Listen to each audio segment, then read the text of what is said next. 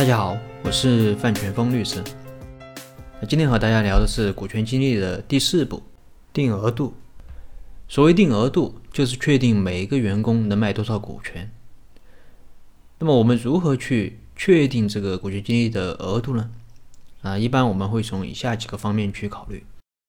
第一是要保障老板的这个控制权啊，也就是保障老板不会因为股权过度的稀释而失去对公司的控制权。当然，即便是过度稀释，我们也可以通过一些制度上的安排来保障老板的控制权，比如说持股平台、一致行动人协议啊、一票否决权等。第二点是股权这个激励的强度要适中。啊，就是股权激励的额度既不能太低，也不能太高。怎么去理解？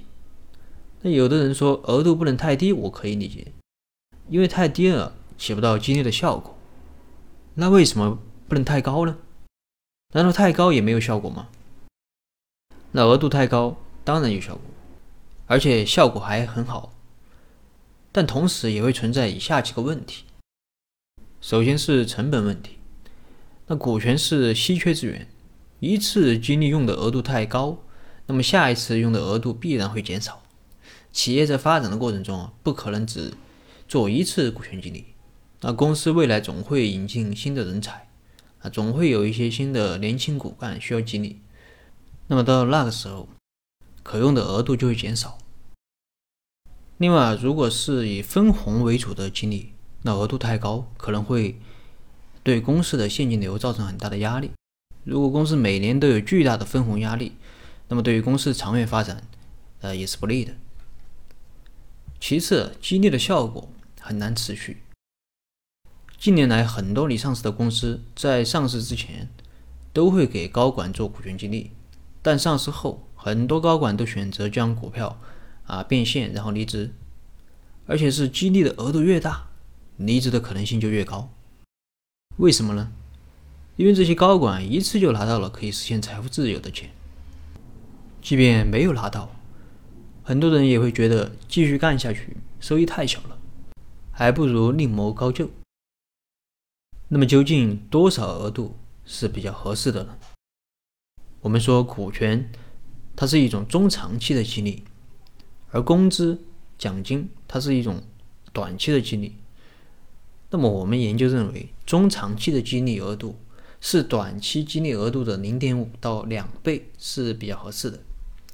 举个例子，一个员工的年薪是十万，那么通过股权激励分红在五万到二十万是比较合适的。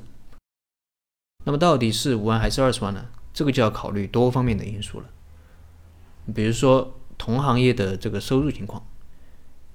呃，也就是公司的整体薪酬在行业中是否有竞争力，以及这个企业的利润、现金流的情况，啊，是否能够支撑年终的分红？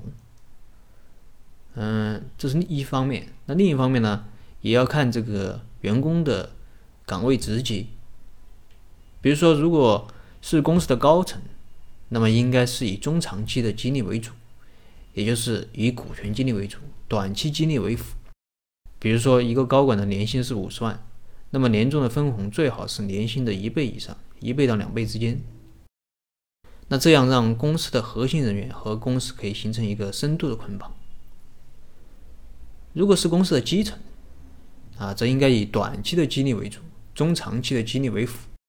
先要保障他的基本收入，再来谈股权激励。那以上就是确定股权激励额度的一个主要思路。那后面我们也会通过案例的方式和大家做一个深度的解读。那么今天的分享就到这里。